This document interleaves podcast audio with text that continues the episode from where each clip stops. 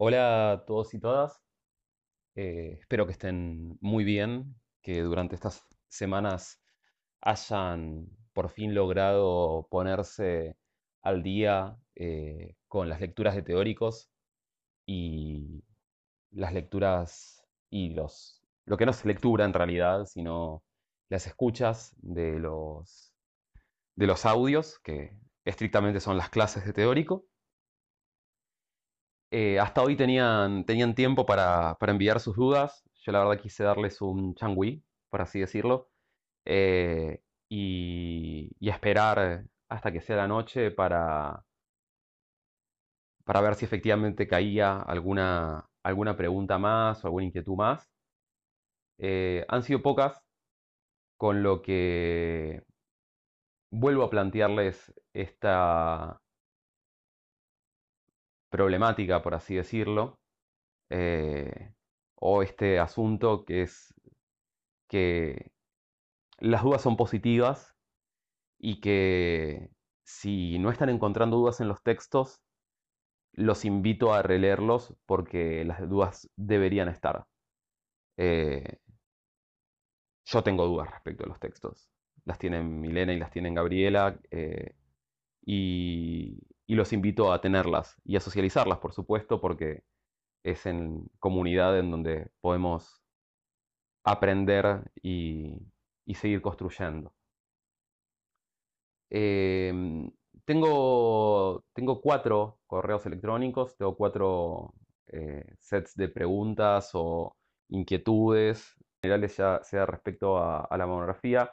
Voy a, a- responderlas, eh, a responder los, correos y eh, voy a ir leyendo los correos eh, con los diferentes nombres.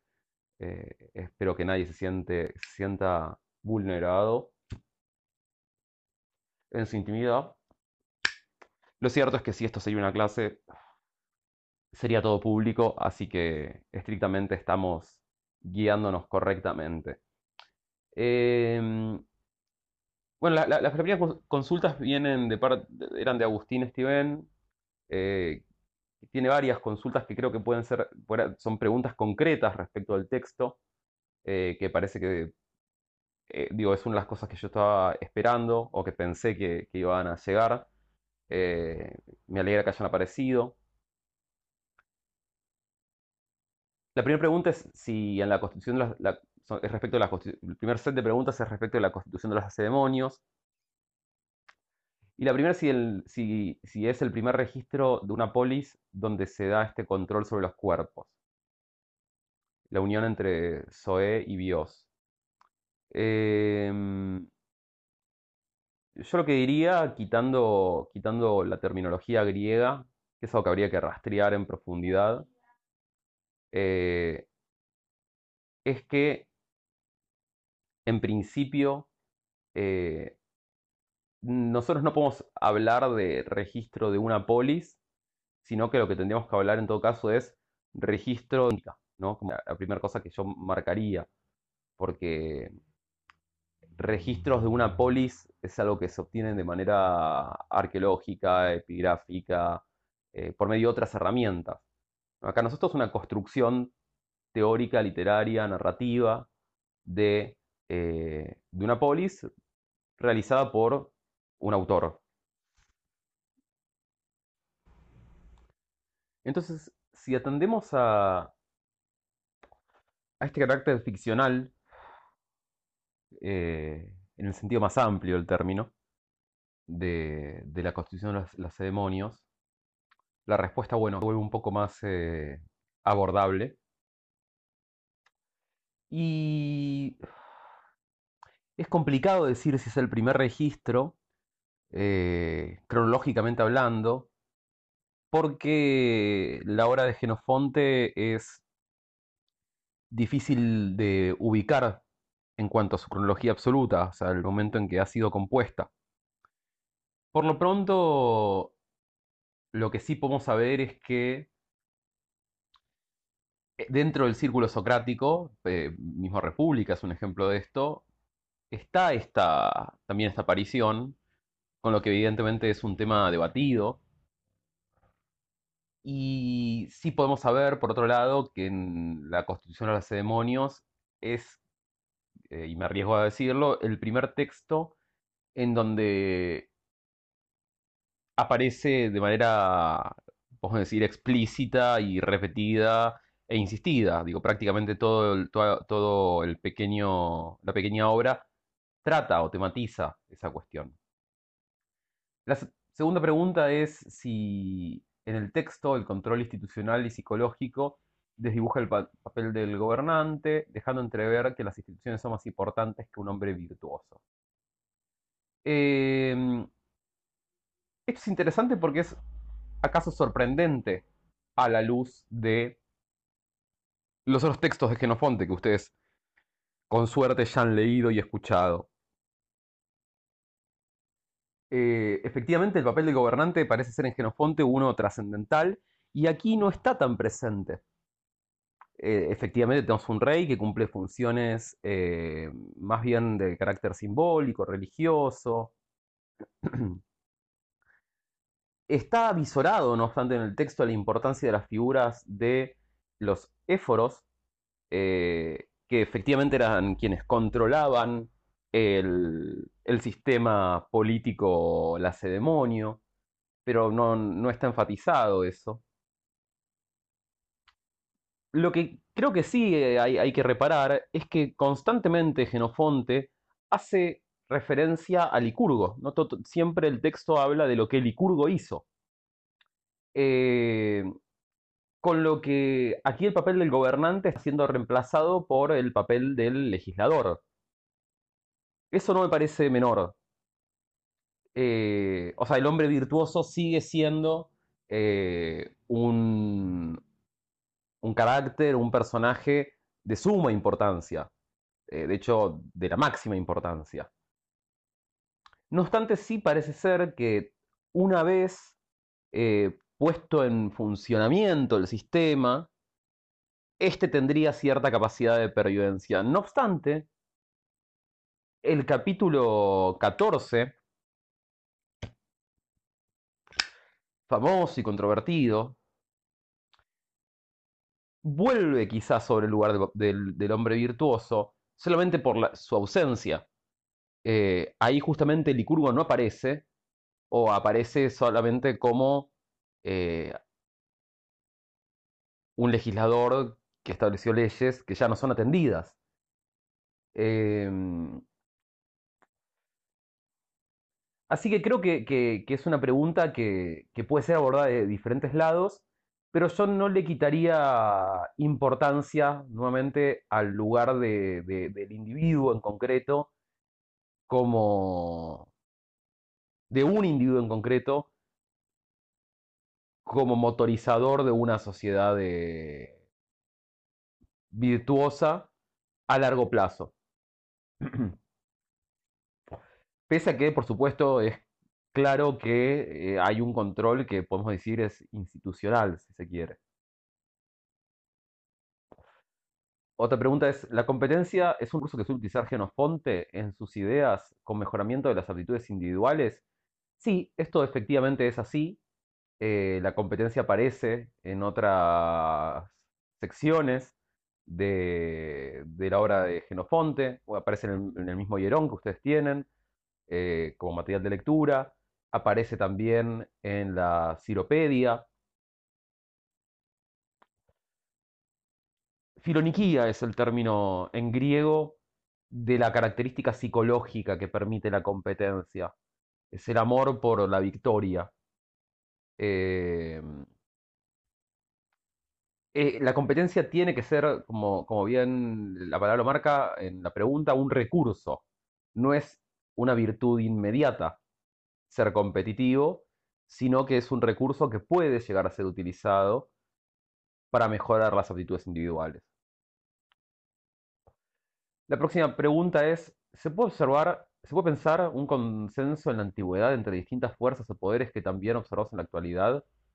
Eh, consenso entre élite y poder religioso mencionó en el podcast, sumado a la inclusión de los ancianos.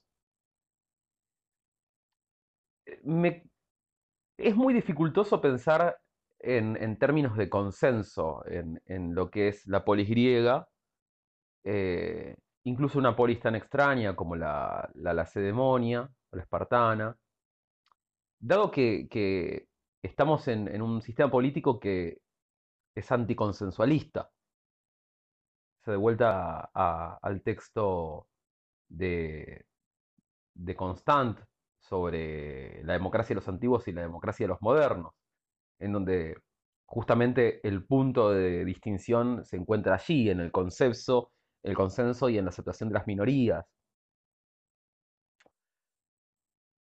Eh, y en ese mismo sentido, es complejo entender cómo funcionaría este aparato entre diferentes grupos o fuerzas. Lo que yo sí creo que, que, que es observable es la reproducción de ciertos vínculos que ustedes habrán leído, que existen en el periodo arcaico, y que de hecho Esparta es una polis arcaica comparado con el resto de las polis, de las polis. Eh, con lo que efectivamente creo que hay lazos y vínculos de, de don y contra don, vínculos de intereses, que llevan a habilitar vías de comunicación. Y que por supuesto se dan de alguna manera entre, entre eh, la élite élite y, y, el poder religioso. Eh, ahora bien, esto habría que investigarlo profundamente, porque es algo que en el texto está sugerido, si se quiere.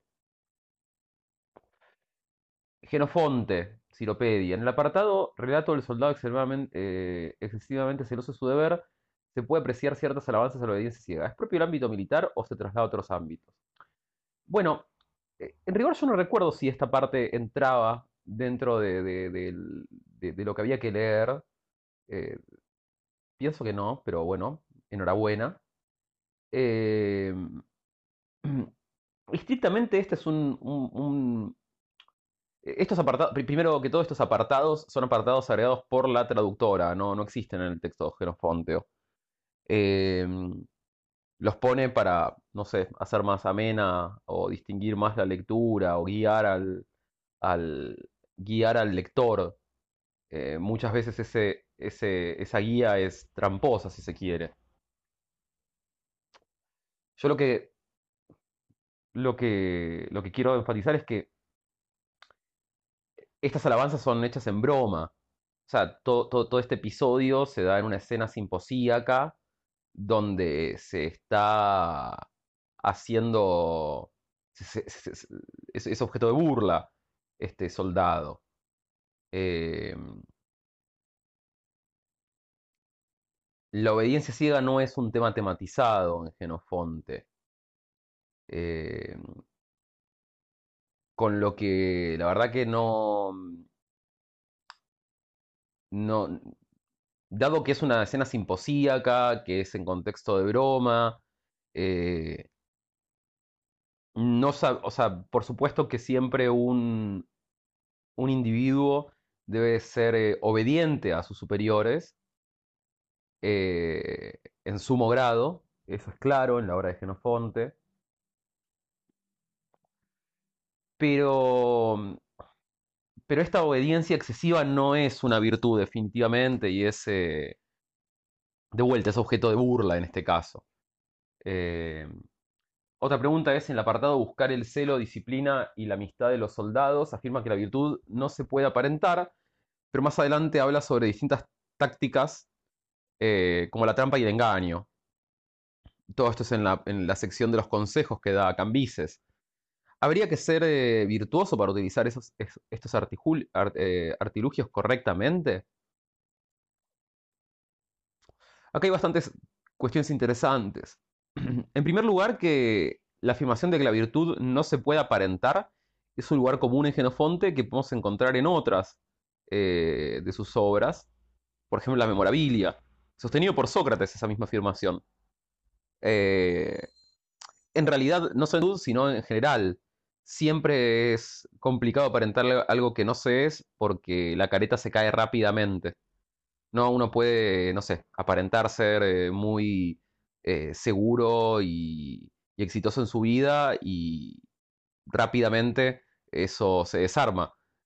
Con lo que el consejo de Sócrates, por ejemplo, en Memorabilia es, en realidad la mejor manera de aparentar ser algo es efectivamente serlo. Em, y después sí, aparece la, cuestión de el, del engaño, la trampa. Eh, y es, hay, dos puntos interesantes. Para engañar no hace, o sea, hay que ser, como la, pregunta es, muy correcta, hay que ser virtuoso para, para engañar correctamente. Y ahí se abren varias preguntas. ¿Hay una virtud del engaño? Eh, o simplemente se es virtuoso y eso lleva o abre el canal al engaño. O el engaño simplemente puede ser eh, ejercitado más allá de la virtud. Yo en principio tendería a pensar que, que, una táctica militar como la trampa y el engaño puede ser utilizada por cualquier individuo que sepa utilizarla. Es una técnica eh, que no tiene que ver con las características morales de un individuo. Y, eso quizás está respondido de alguna forma en, en, la pregunta que le hace Ciro a su padre. Eh, le dice, bueno, pero yo aprendí todo lo contrario, ¿por qué ahora me estás enseñando esto? Y él le dice, bueno, porque antes tenías que tener una, buena formación eh, moral, pero ahora se como de cara a la guerra eh, y de cara a la aparición de ciertos personajes, se abre toda esta nueva escena. Eh, creo que eso deja margen para entender a la trampa y el engaño como una técnica. Y en ese sentido no, no haría falta ser virtuoso ético-moralmente eh, para ejercitarlas. Eso es una primera lectura.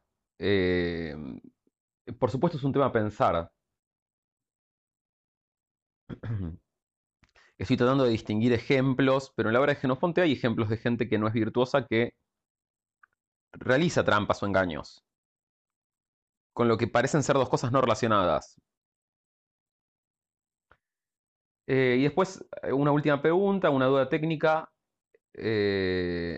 No me quedó del todo claro cómo se delimitan los capítulos por libro, en el caso que tenga que citar.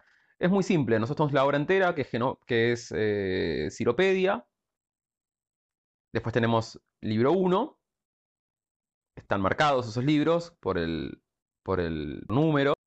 Después al costado tenemos un, los números en negrita, que son los capítulos.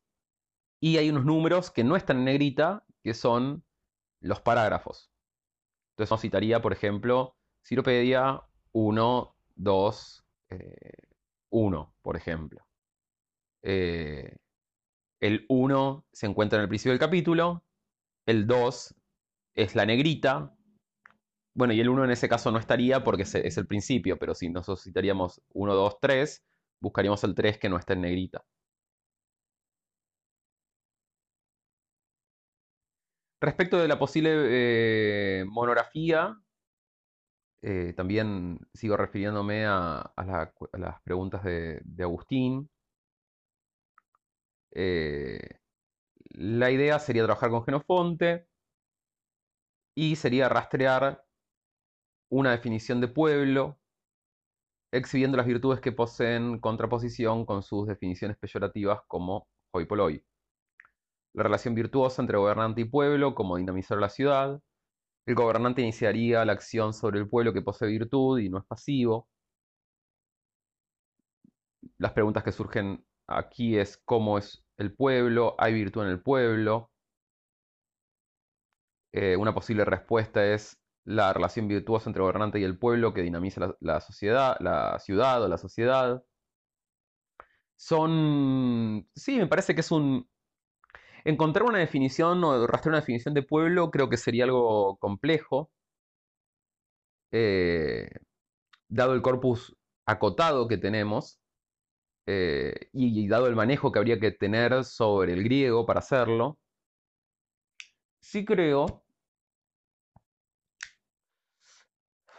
que es una buena línea de trabajo aquella que busque trazar los vínculos entre el gobernante y el pueblo y cómo se construye una relación virtuosa.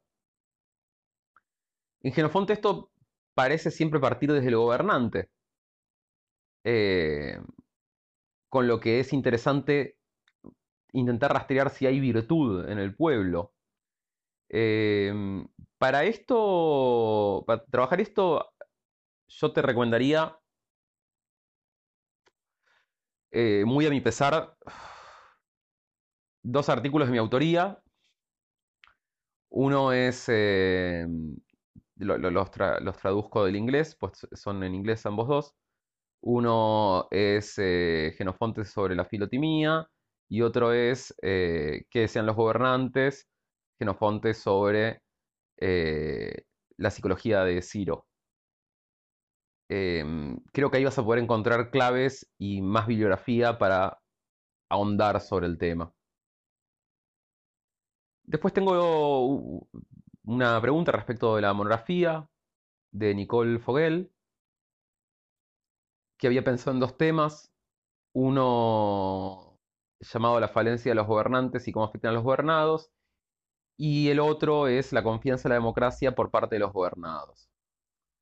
En principio, el segundo tema, la confianza en la democracia por parte de los gobernados, se me hace difícil de ser abordado porque nosotros no tenemos la voz de los gobernados, tenemos la voz de autores que hablan desde, desde el punto de vista del liderazgo muchas veces, o sea, aquel que gobierna, eh, con lo que eh, se vuelve problemática.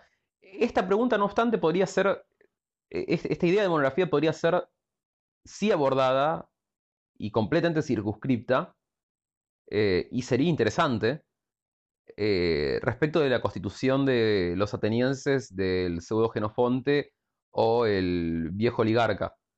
Esa es una, es una posible vía.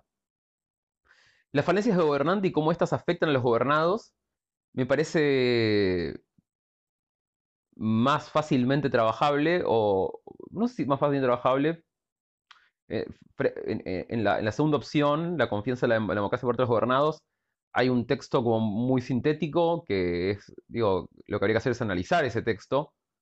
Eh, sería un trabajo mucho más circunscripto y eso muchas veces es muy provechoso. En las falencias del gobernante y cómo afectan a los gobernados, lo que habría que hacer es detenerse en algún autor en concreto. Eh, puede ser el disparador, como lo, planteas vos, Nicole, eh, el debate constitucional de Heródoto a partir de, lo que esboza Otanes. No obstante, yo intentaría encontrar otro autor eh, y ver cómo funcionan estas falencias. Y quizás ahí en el Hierón, en la primera parte del Hierón, o en los consejos de Simónides, tenés un buen punto de partida para ver falencias del gobernante. Eh, porque ahí están las, dos imágenes, ¿no? El buen gobernante y el mal gobernante. Eh, con lo que yo, en, este caso, lo que, te, lo que te recomendaría antes de entrar en la bibliografía secundaria es intentar detenerte bien en qué bibliografía primaria vas a utilizar y a partir de ahí eh, sí poder tratar de buscar la bibliografía secundaria disponible. Gustavo del Moro, también respecto de, de la monografía, estaba, o la, pregunta era respecto de la obediencia y la generosidad eh, y cómo funcionan como cohesionador social, como forma de control de los gobernados. Eh, es, un tema muy interesante. Parece que es un tema que funciona muy bien. Eh, el corpus a trabajar, la ciropedia, el, hierón y el económico eh, está muy, es correcto.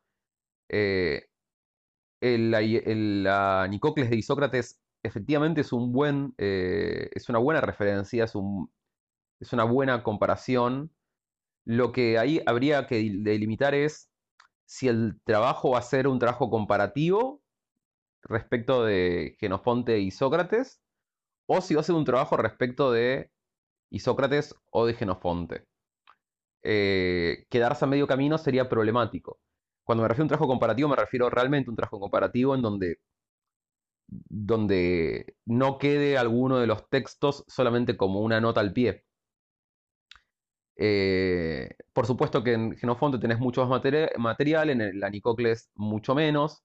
Es un texto más pequeño, menos trabajado respecto a bibliografía secundaria, pero puede ser tranquilamente abordado. Eh, como le decía a Nicole, yo pensaría bien en, cómo, e, en definir esto.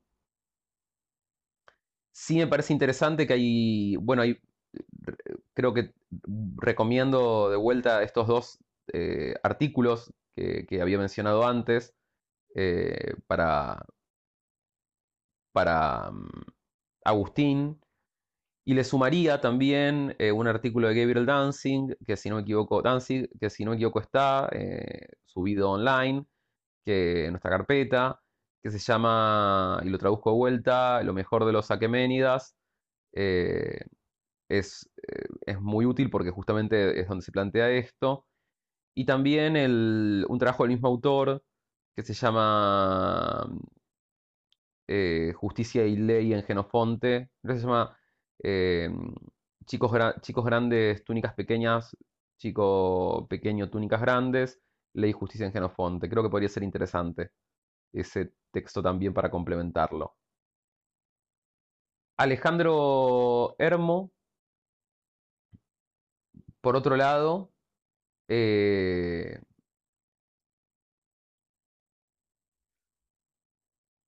estaba, está pensando en trabajar el hierón.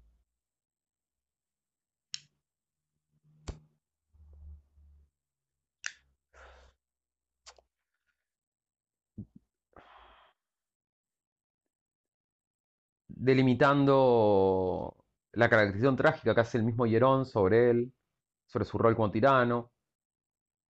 Eh, las preguntas disparadoras serían, ¿qué papel de jugar la noción de lo público según Simónides en la posición del gobernante?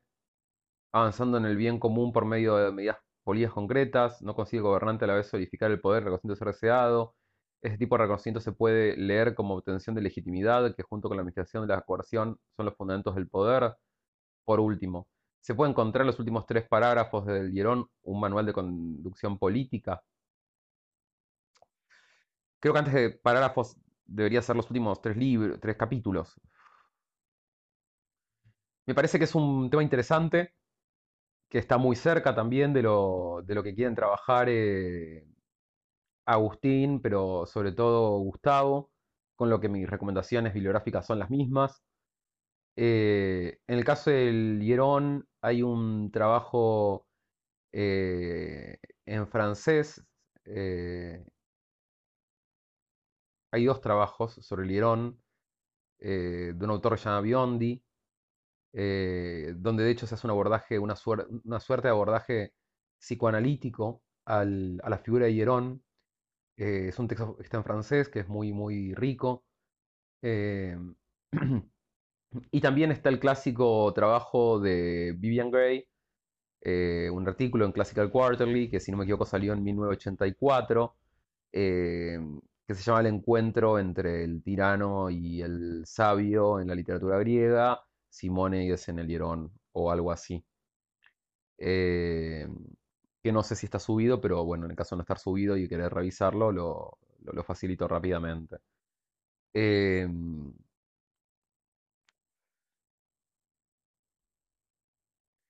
Finalmente y por último, eh, sobre, bueno, ya pasaba mucho la hora, pero me acaba de llegar por mail. en este mismo instante. es eh, una consulta de, de Luciano Oviedo. Eh, son es respecto del concepto de eudaimonía. Eh, linkeándolo o tematizándolo a partir de Ana, Hannah Arendt en la condición humana, donde se discute la eudaimonía y dice Hannah Arendt que, Hannah Arendt que no puede equipararse a la felicidad. Eh,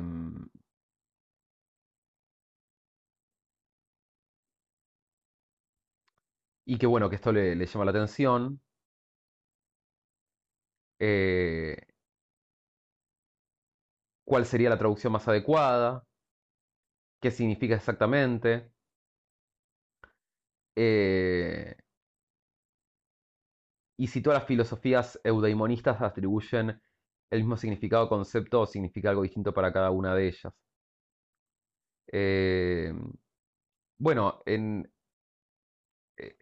esa es una pregunta muy compleja. En primer lugar, como yo diría que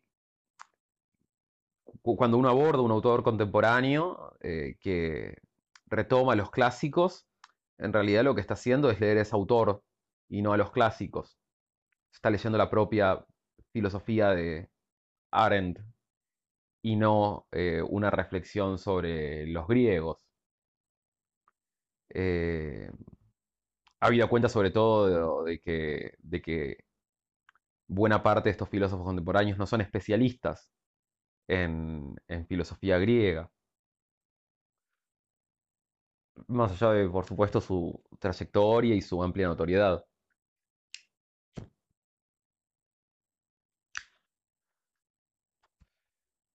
Eudaimonía, el, la, acepción más básica, eh, la, acepción siempre referida casi inmediatamente es felicidad. No hay muchas más vueltas que darle en ese sentido. Por supuesto que, la, que toda palabra es compleja de ser traducida.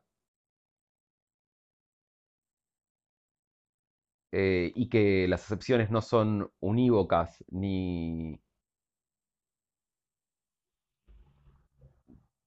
ni por así decirlo, como efectivamente traducibles. De hecho, si uno desea trabajar un autor realmente, digo, desea investigar un autor, lo primero que debe hacer es conocer su lengua madre para no realizar una traducción para leerla en, el propio lenguaje del autor. Eudaimonía, según el diccionario más amplio que existe en griego, eh, nos da diferentes, por supuesto tenemos un idioma que va cambiando, mutando con el tiempo. Eh, cuando nosotros llegamos al periodo clásico y helenístico, eh, se está hablando de felicidad estrictamente.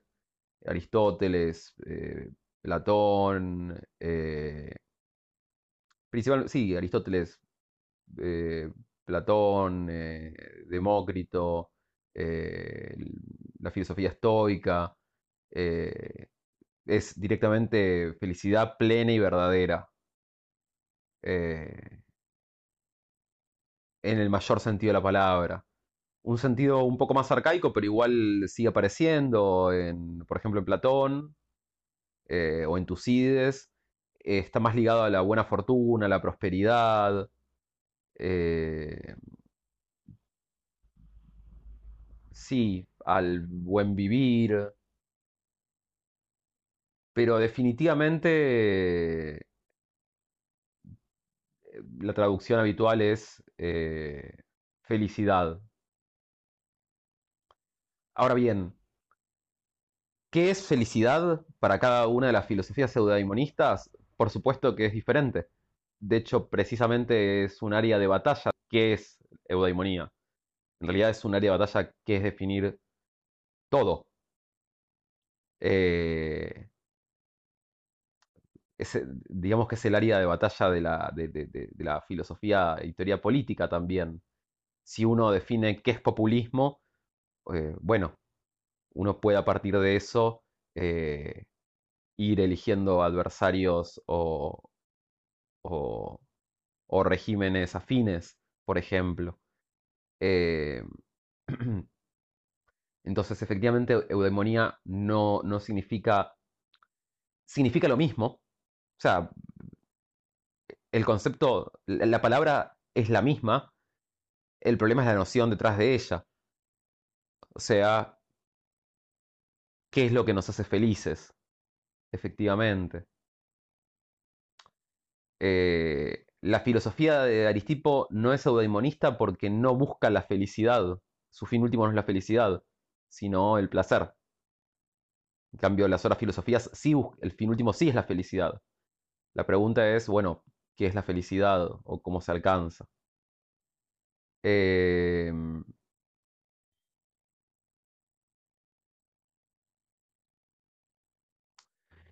Y después eh, Luciano hace una consulta respecto de la monografía, que le parece interesante como proyecto de investigación, la función a propósito de la polis, eh, y como problemas subsidiarios, qué funciones deben cumplir gobernantes y gobernados, qué relación debe darse entre ellas. Y en, bueno, hay una aclaración de que es un tema muy extenso y que debería acotarse. eh, y que, bueno, sí, efectivamente, creo que digo, la, la planteada tal y como, como, como está, digo, como ese, como el no es un problema de investigación cuál es el función o, pro- o propósito de la polis. Eh, eso es, es inabordable. Eh, y qué funciones deben cumplir go- gobernantes y gobernados y las relaciones entre ellos es un tema de doctorado. Eh, lo que habría que hacer es elegir un autor y un problema específico respecto a alguno de estos problemas subsidiarios que vos marcás y que efectivamente están. Eh, y a partir de ahí, una vez delimitado, delimitado una pregunta, delimitado un, un objeto de estudio, un corpus, eh, bueno, ahí sí abordarlo. ¿no? Esas han sido las consultas, espero haberlas podido responder eh, y espero que todos se puedan poner al día con las lecturas y los audios correspondientes. Les dejo un gran saludo.